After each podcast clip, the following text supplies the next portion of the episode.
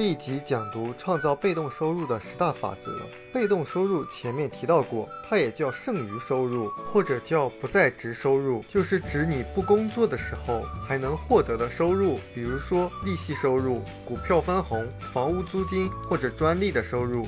或者是一个营销企业自动发展创造的收入，那被动收入常常被形象地描述为睡觉的时候也能赚钱的收入。那和它对应的就是主动收入，就是通过劳动才能换来的收入。工作一天有一天的收入，停止工作，收入也就停止或者减少。之前讲的四个象限，左侧象限雇员和生意人就属于主动性收入，而企业拥有人和投资人就属于拥有被动收入的人。这里面还有一个词叫。明智的不服从，就是打破一些旧有的规则，遵从一些能够帮助我们实现财务自由的规则。明智的不服从是什么意思？它是从导盲犬的训练项目中得来的词。导盲犬是给盲人在日常生活中带路的。在导盲犬的训练项目中，有两种狗会被排除掉，一种是那些不听从主人命令的狗，就不听话的狗。另外一种是那些只会循规蹈矩，不管情况变化与否都遵从命令的狗。那你说，为什么遵从命令的狗还要被排除掉？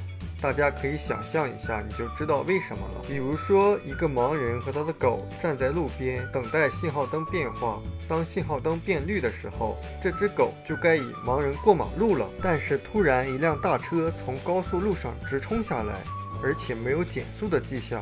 如果这个狗它就只会循规蹈矩、遵守规则的话，那么现在是绿灯行，所以说它立刻就会把主人带到车底下。但是懂得明智的不服从的狗就会无视它受训的条条框框，当即停下来观察一下这辆车接下来要干什么。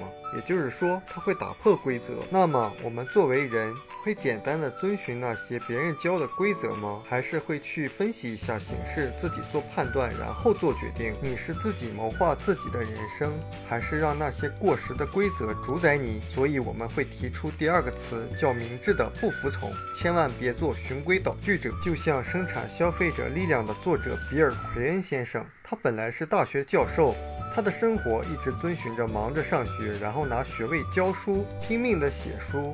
过着一个中产阶级的生活，而且有妻子，有自己的两个孩子。一般的人会觉得，对于一个普通人来说，这样的日子也不错了。但是，一次度假的场景让比尔·奎恩忽然意识到，他已经丢失了梦想了。他和妻子决定共同追逐梦想。他愿意为自己想要的去奋斗，不愿意像别人那样听任现实的摆渡。他虽然没有大多数人那样的势力，但是他比大多数人都更有远见。我们也是一样的，我们内心真正想要的是什么？我不想让别人告诉我。们明天要去哪里？要去做什么？要和谁在一起？我们只想自己控制自己的生活，自己安排自己的时间。我们希望自己能够有更多的时间陪伴孩子成长，而不是把孩子交给别的人去看护。所以，我们需要去遵循新的规则，能够创造被动收入的规则。